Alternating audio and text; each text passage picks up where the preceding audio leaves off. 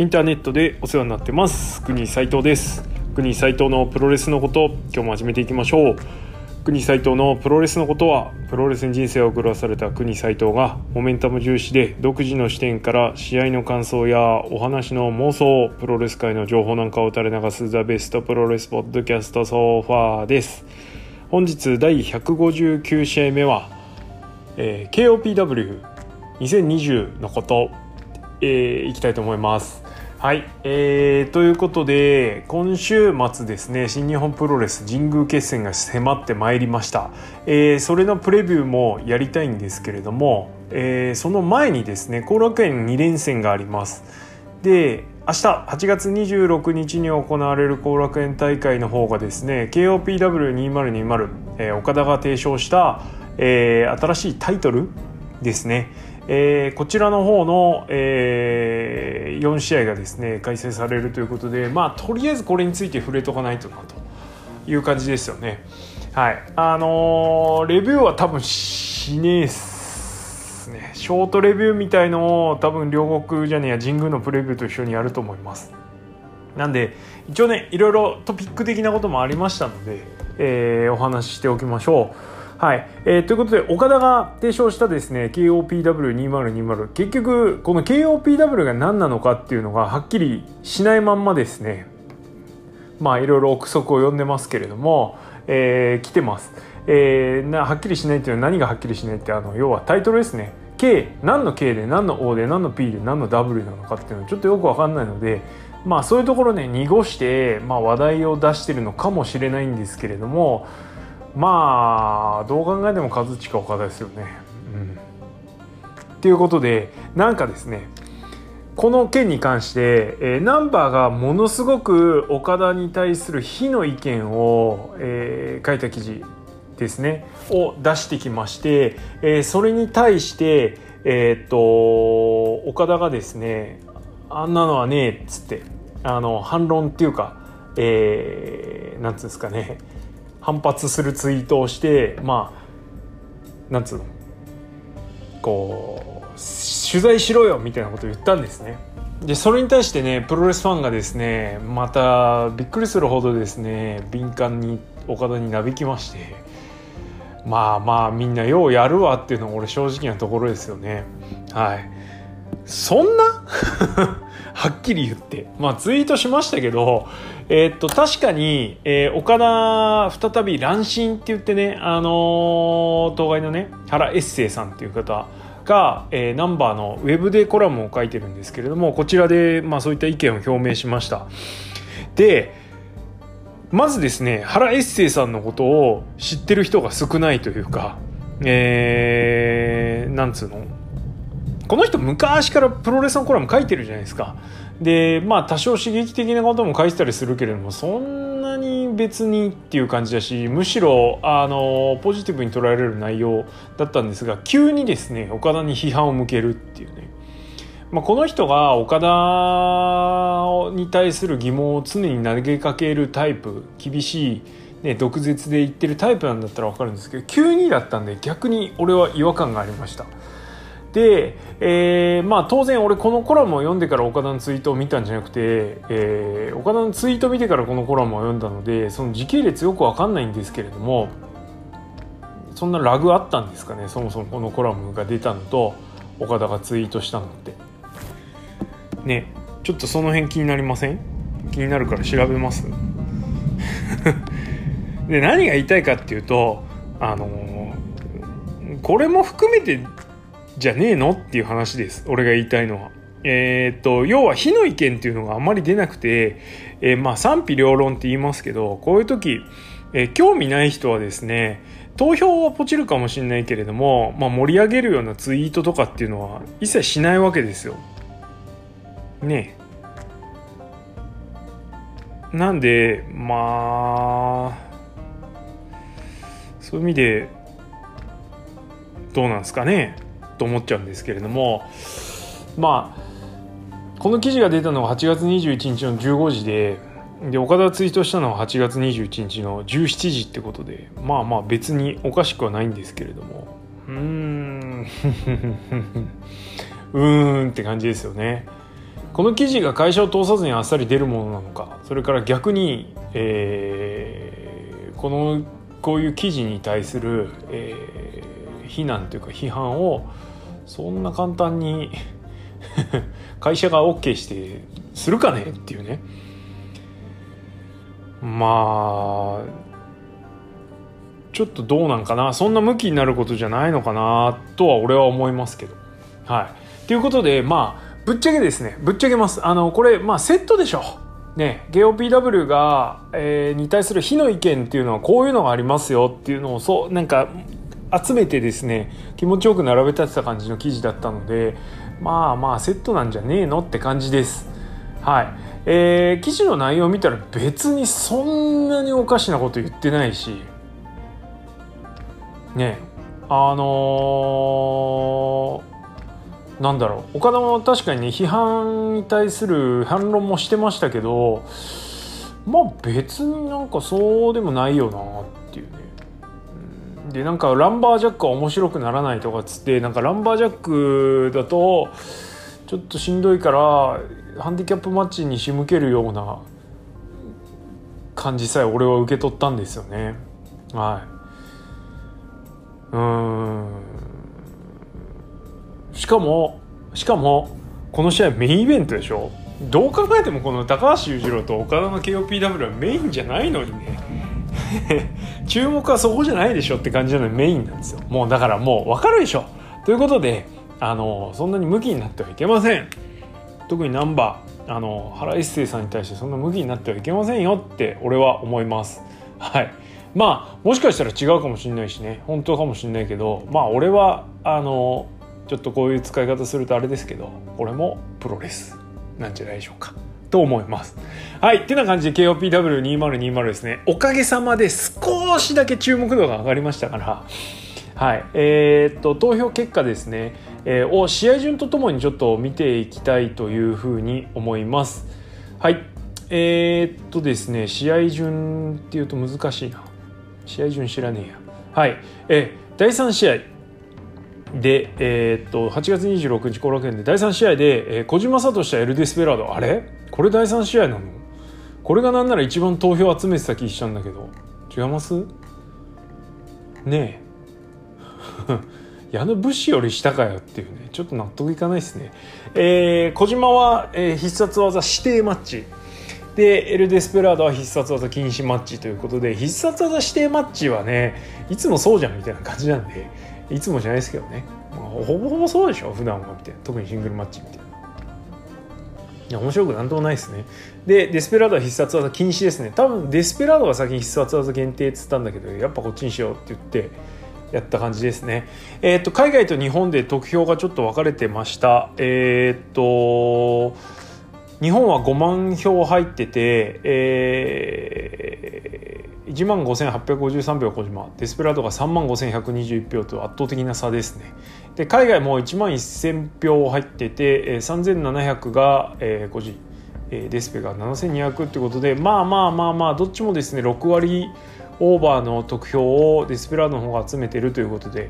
まあこれは面白いですよね。えー、ズバリ予想しましょう。うーんとまあズバリじゃないな。そんな格好つけて言うことでもない。まあデスペはピンチェ・ロコですねダブルアームのフェイスバスター。以外にもフィニッシュがいっぱいあってエル・エス・クレロ？だっけ？あのー、シェリークラッチみたいなやつね。とかあと、まあ、丸め込み技ですね。あと、えー、ギターラでアンヘル。一時期のフィニッシュこれでしたよね。なんかギターラでムエルタ、えー、角度がくっそ浅くなっちゃったんであ逆だっけ？分かんなくなっちゃった。まあいいや。あのあれですよ。リバースゴリスペシャルボムだったんだけど気が付いたらなんかあの逆ささ後ろ向きサイドバスターってよく分かんない技になっちゃったやつ。とかね、まあ、あとはまあとにかくロールアップ反則からのロールアップがあるんで、えー、ディスプレイの方がで手数は多い。と思いきやですね個人も、えー、手数多くて、えー、っと結構技マンなんですよね。ただフィニッシュにはここ数年全くしてないっていうことで何を持ってくるかっていうのは楽しみですえー、凱旋帰国した直後はライディンバスターとムーンサルトがフィニッシュだったんですけれども、えーまあ、今じゃもうどちらも全くやらなくなってますから、うん、この一戦に向けて小島が何を持ってくるのかっていうのは注目でしょう。えー、っとうっかりコジがラリアットして反則負けでデスペ勝ち上がりっていうのもあると思います。はい、デスペは怒らしゃいいんですよ小島をね。はい、っていうのが面白いんじゃないでしょうか。はい、では続いてえー、っと第4試合が矢野節。これ一番どうでもいいっすね。えー、日本は4万4600票、えー、矢野が2万5377武士が1万9223えー、っとで海外は、えー、1万430票。この差よ。ね。えー、6122と4308よって、えー、矢野選手の提案した。あ言ってなかった、えー、2カウントマッチですね。これで決定です。ちなみにブッシュはですね前回あのリングアウト負けしたので、えー、場外リングアウト5カウントマッチを提唱してました、えー、なんで前回自分が負けた負けのリルールを提案するんだろうという謎はちょっと正直ありますけどね。はい。まあいいや。別にどうでもいいんだよこの試合。はい。あの楽しんでください。絶対あの勝つでしょこれはね。はい。あのなんせこの先には神宮での KOPW タイトル戦で 4way っていうのが待ってますから、うん。はい。えー、それからこの KOPW2020 のコンセプトをですね根底から覆した真田と翔の試合ですね。えー、サブミッションマッチ。決着は、えー、ギブアップレフリーストップのみの試合となってます。これに関しては投票なし。なんかねやっぱ勘違いしてる人いましたね。サブミッションマッチっつってサブミッションしかしない試合グラップリングマッチみたいのを想像した人もいるみたいですけど違いますよね。決着がサブミッションってだけでしょこれ。ね。多分だと思います。はい。そういう人はもしかしたらなんか前回質問箱も来てましたけどなんで投票しないんだって言ってたような気がします。はい。では、えーと、で、メインイベントですね、岡田と高橋裕次郎。岡田が1対3、あの、かかってこいよっていうハンディキャップマッチ。しかも岡田これハンディキャップマッチ選手、指定してるんですね。裕次郎と邪道と下道で3人でこいつってんですね。ああ、なるほど。じゃあ、つまんねえな。なんだ、誰でもいいんだったらよかったのに。ね。で、えー、裕次郎はランバージャック with レザーベルトデスマッチということで、まあ、ランバージャック、えーまあ、リングに落ちた選手を中に場外カウントを数えないで中にすぐ戻すっていう試合形式なんですけれどもまあこれに関してはレザーベルトを持ってるってことは、まあ、間違いなくしばくってことですよね。はい、リング内に押し戻す。その際セコンドによるレザーベルトの使用を認めるっていうね。むちゃくちゃやっていうね。試合なんですけれどもまあこれはこれに関してはえー、っと俺はどっちでもいいなって感じだったんですけどとりあえず岡田のハンディキャップマッチ。しかも岡田のハンディキャップマッチちょっと理解してなかったですね。まさかまさかのあの邪道下道指定だったとは。そりゃハンディキャップマッチ提唱するわ。ね別に裕次郎から取んなくていいんだし。はい。ということでだったらランバージャック投票すればよかったな。俺が投票してもあんまり変わんないけど、はい。えー、で、まあ、ランバージャックといえばですね思い出されるのはえー、っといつかのノアのですね杉浦塩崎の杉杉が鈴木軍にいた時のランバージャック。あれはグダグダでしたね。であとは、えー、何年だろう2013年ぐらいかな。えー、デビちゃんと棚橋のやったランバージャック。うんこれなんかちょっと面白かったですけどね。そんぐらいかなランバージャックデスマッチで思い出すのって。あんま思い出さねえな。なんかありましたっけ？まあそんなもんっすよね。このデビッド・タナー橋のは面白かったよって面白かったというかそんな軽くないですね。めちゃめちゃ面白かった記憶があります。はい。えー、とそんなにね試合時間長くなかったんだけど超楽しかったですね。はい。あのギターなんかも出てきたりしてはい。で真壁もなんか暴れたりみたいなねちょっと今見てるんですけど、はい、13分ですよ。ああこれ面白い。はいえー、ちょっともしよかったらニュージャパンワールドで見てみてくださいよっていう感じですかね。まあこれに関しても、えっ、と、岡田の思惑通りって言ったらあれなんでしょうが、えー、日本では4万5千票で2万6千岡田、えー、裕次郎1万9千ね、海外でも、えー、1万1000ですね。で、えー、5200岡田。で、ここなんですよ。裕次郎が6000。えー、海外だとランバージャックがいいっていうね。えー、ハンディキャップマッチよりも面白いってていう。まあ俺の話する外人フレンドもなんでハンディキャップマッチの方が日本は人気があるんだって言われました。で海外だとどっちかっていうとランバージャックの方がいいっていう話だよみたいな感じで。本当にそうなってましたね。はい。えー、まあそうだな、まあ、ぶっちゃけどっちもいっちゃどっちもいいしね。結局この岡田の試合が得票数一番多かったわみたいですね。あじゃあメインっていいか。はいっていう感じです。テンション低っ。ここまで15分ですね。KOPW のことを話して自分のテンションの低さをちょっとドキッとしてるんですけれども。まあこんな感じで、えー、決まりましたので、えー、もう一回おさらいしましょう。えー、っと小島デスペが、えー、フィニッシュ必殺技禁止マッチ。えー、コジはラリアット。ですはピンチ旅行を使って使ったら反則となります。反則負け？反則なだけかな、うん、この辺もちょっとよくわかんないですね。はっきりさせてほしいなごめんな。はい、せっかくルール決めてるんだからルールははっきりしろよって感じですよね。えー、で第4試合が、えー、っと矢野 BUSHI で、えー、決着はいや違うピンフォール2カウントマッチ。2カウントですね。あの年越しのインディーの興行みたいですね2カウントホール、あとあの新スターを作るためのあのトーナメント1ワンデートーナメントとかよく2カウントやってますよねインディーでね。はい。えー、それから第5試合、えー、 SHO SANADA のサブミッションマッチ、えー、ギブアップレフリストップのみの決着。で、えー、最後は1対3ハンディキャップマッチ。岡田邪道下道。高橋裕次郎。まあ全員ケオスですね元。で岡田は3選手岡田は3選手のうち1選手に、えー、BC は岡田選手に勝利した時点で決着とするっていうことでまあ下道さんはともかく邪道さんはハンディキャップってどっちのハンディキャップみたいな感じですけどね。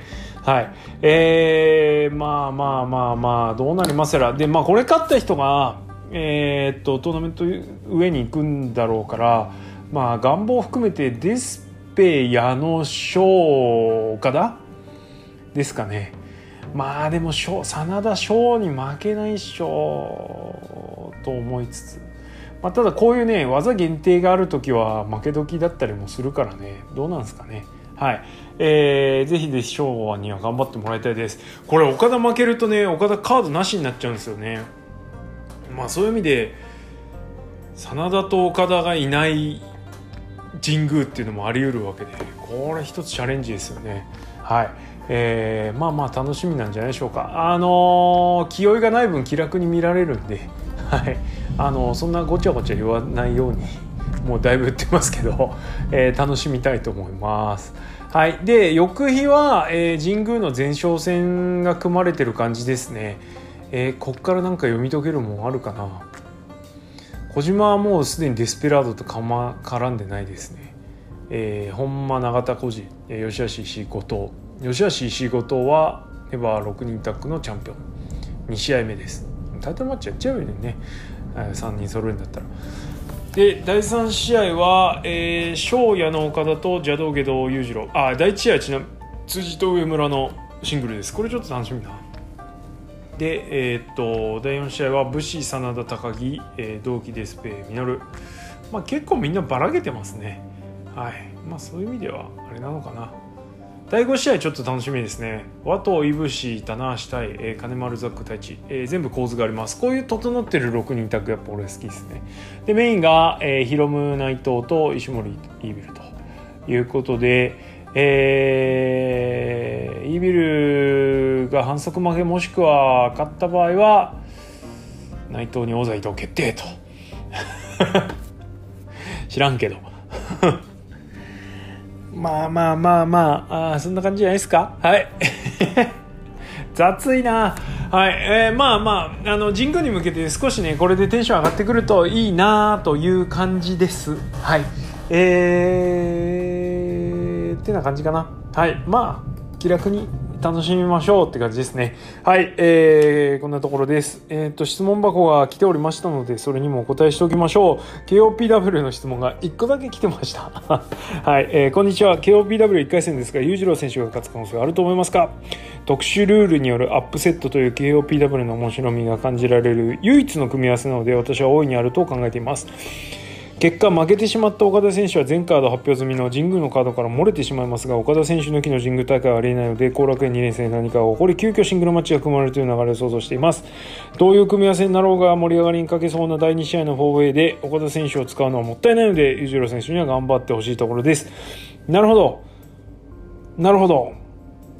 なるほど。岡田のために裕次郎勝てみたいな話ですね。はい、ちなみに裕次郎の字は2ですからね。これ間違えないようにしましょうね。で特殊ルールによるアップセットっていうところに関しては全岡田のところ以外全部ですねジュニアとヘビーの、えー、試合になってますからそういう意味で、えっと、アップセットはちょっと期待してもいいかなというふうに思います。逆にこれヘビー全部勝っちゃうと面白くないからね。ああそう考えるとなんかちょっと見えてきますね。はいまあいいや。はい。まあ確かにあの神宮試合も少ないですし後楽園よりも試合数確かに少ないですからそういう意味ではもしかしたら何かが起きる可能性はなきにしもあらずというところでまあいろんな妄想が膨らむんじゃないですかね。そうですね。はい。まあちょっと岡田がいないのが一番やっぱりうおーってなるんでそういう意味では岡田負けてほしいですね。話題性のためにも。はい。えー、まあまあだってこんなの撮ったってしょうがないでしょ。はいと思います。はい、えー、ありがとうございました。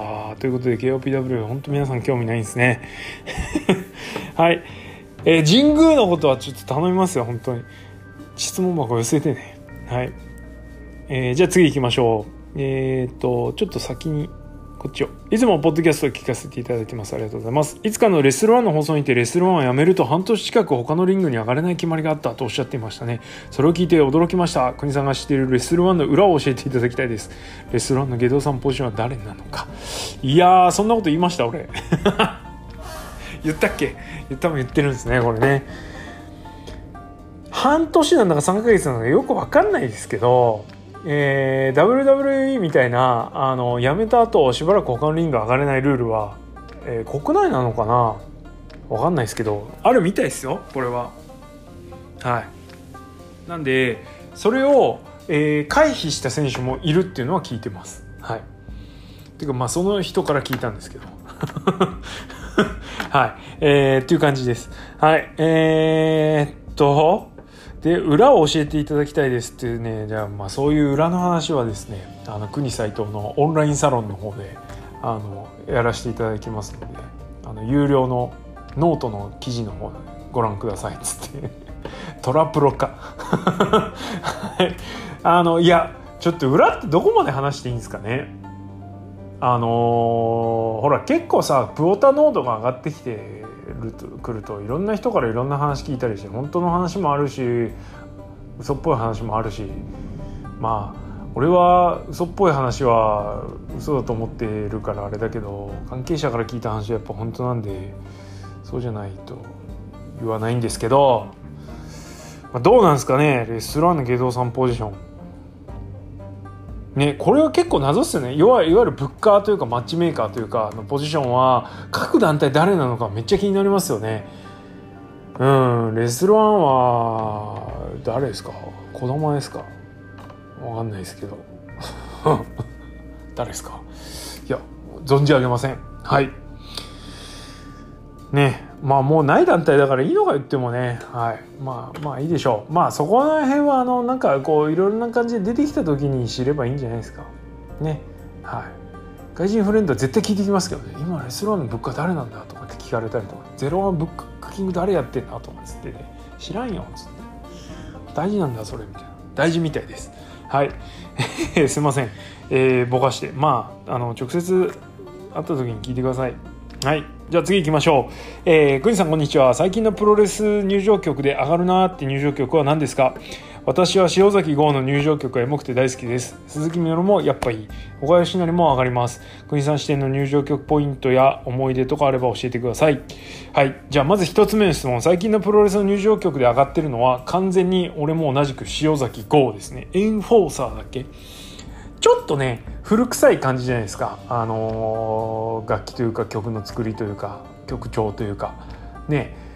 あれでもなんかノアっぽいっすよね。あの入場テーマめちゃめちゃノアっぽいので、えー超好きです。はい。えー今一番確かにエモいというかあの会場で聞いてうわーってなるのはゴーくんですよね。GHA ヘビー級のタイトルを毎年潮崎豪があのテーマで入ってくるタイトルマッチに向けてあのテーマで入ってくるっていうのはやっぱりかなり上がるポイントです。それからまあ all time favorite で言ったらね間違いなく丸藤のヒヒステリックは間違いないわけじゃないですかあれは。ね。まあそうっすね。最近っていうとなんだろうな。新日でなんか誰かいるかな。新日の入場テーマで上がるのはまあショーですよね。あれはいい曲ですもんね。ショーぐらいかな。でノアだとゴーくんでしょ？塩崎。でえー、っと最近ちょっとあんまり行ってないからな他の団体。ノアばっか行ってるから。ちょっとあれっすね。うん。まああと田中将人。ぐらいですかね。まあねしかも今こういう時期だからコールもできないじゃないですか。そういう意味ではなかなかね辛いところありますけどね。はい。でまあまあとにかく最近はやっぱあれでいいんじゃないですか。ゴーくんでいいんじゃないですか。はい。ヘビーローテーションしてるしね。はい。って感じです。えなんかあった？あとプロレス自分のプレイリストを見てみるっつって。まあそうっすね。はい、逆にあのアクシスの入場テーマはなんかちょっとやめてほしいんですけどまあしょうがない本人たちが気に入ってるんだったら。はい。こんな感じです。えー、であともう一個なんか質問。思い出はいっぱいありますよね。でねこれの質問見てたんで、えー事前に見てたのであのーちゃんと真面目に考えないでパッと思いついたのね。もう時系列もバラバラです、えー俺が過去にですねうわーってなった入場テーマ。まあ、当然川田とかの四天王の入場テーマも全員毎回うおーってなってます。あとハンセンと馬場と。昔の90年代の全日はもううおうおしまくってましたしコールめっちゃしてました。で、えー新日はあんまりコールが起こんないし入場でも。なかなかコールもしなかったですけどね。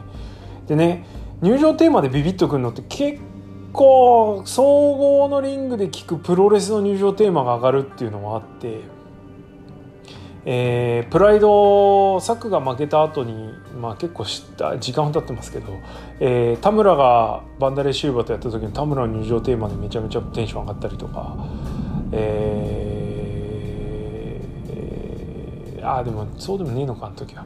でまあその田村でいうとやっぱりあのリングスの田村ヘンズですよね。はい、あの天井抜けるかと思いましたけどそれから総合絡みでいくとあの西武ドームのスカイウォーク、えー剣道家臣が負けちゃいましたけど入場してきた時はやっぱりめちゃめちゃ燃えました、ね、ビジョンに新日本プロレスのライオンマークがねメラメラと燃え上がるのが出てきた時はテンション上がりました。それからあともう100%もうめちゃめちゃ盛り上がったのは、えーこれもリングスなんですけどバレンタイン・オーフレームっていう選手が、えーランディ・クートワーっていうですね当時最強の一角だったですね。当時っていうかその後もそうですけどまあ最強ファイターの一角であるランディ・クートワーっていう選手をオランダの高速タップマンがですね。なんと、えー開始早々秒殺してしまうっていうねアマレスタックルをそのまんまフロントチョークで切り返してですねアナコンダのようなですねフロントチョークで切り返すアナコンダチョークではい。でその後あの流れたんですけどねあれ曲名わかんないんですよ。あの、映画の「ブレードの」あのディスコでかかってる曲なのは間違いないんですけどディスコって言わねえのかクラブっつうの。でかかってる曲なんですけどあのオープニングあたりのね。はい。えー、あれめちゃめちゃ盛り上がりましたね。あの、総立ちでしたよ両国。クートアがあクートアが負けた瞬間にタップした瞬間に。ねあのー、その日ボルクハンがノゲイラと試合をして負けちゃった後だったんでもうリングスのファンとしては、えー、とにかく MMA ファイターがやっぱり強いんだなっていうところで最後のリングスの一人だったんでしかもねあんま期待できないんですよ。打撃はすげえけど寝技になったらもう全然弱いしみたいな。でクートはアマレスの強い超強い選手だったんでもう寝かされたら終わりみたいな。タックルいきなりすげえの入られてうわー終わったわ塩漬けだわとか思ったらフロントチョークみたいな。タップみたいな。あれすごかったですね。入場テーマじゃねえな。終わった瞬間ですね。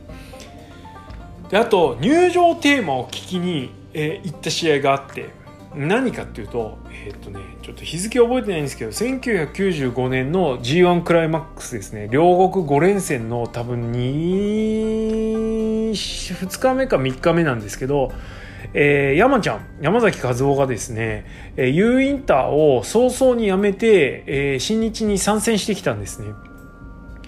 だライガーとやったのかな。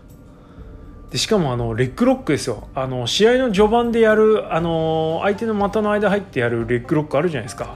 足取るやつ。あれでねなんか5分ぐらいで勝っちゃったんですよね山ちゃん。でその時山ちゃんの使ってた入場テーマが UWF のテーマあだったので、えー、それをどうしても会場で聞きたくて行ったのを覚えてます。当時高校生かな。で俺の中ではもうその俺がプロレス好きになって見に行くようになった時 UWF っていうのは分離し分裂した後で、えー、UWF っていう団体はどこにもなかったから、えー、なのでこのテーマを聞こうと思ったら、えー、UWF のテーマを聞こうとは U インターに行くしかなかったんですけど U インター行きたくなかったんで嫌いだったんでね。大嫌いだったんで特に高田が嫌いだったんで対抗戦する前から嫌いだったんですよ高田まあいいや。今でもあんま好きじゃないですけど、えー、まあそんなこんなでですね U のテーマを聞けるっていうことで、まあ、U インタ行けよかったんですけど行かないで新日来るのを待ってて新日についに来たから待ってたっていうかねたまたまですけど来たのでもうこれは行かないとっつって行きました。はい。まああとはそうだな入場で盛り上がったのはレッスル1の X 商法の時はいちいち盛り上がりましたけどねはい特に個人あの後にも先にも小島コールしたのはあの時だけです。はい、とかバウンド・フォー・グローリーやった時のサモア・ジョーとかの入場はちょっと熱くなりましたね。はい。そんぐらいかな。ね。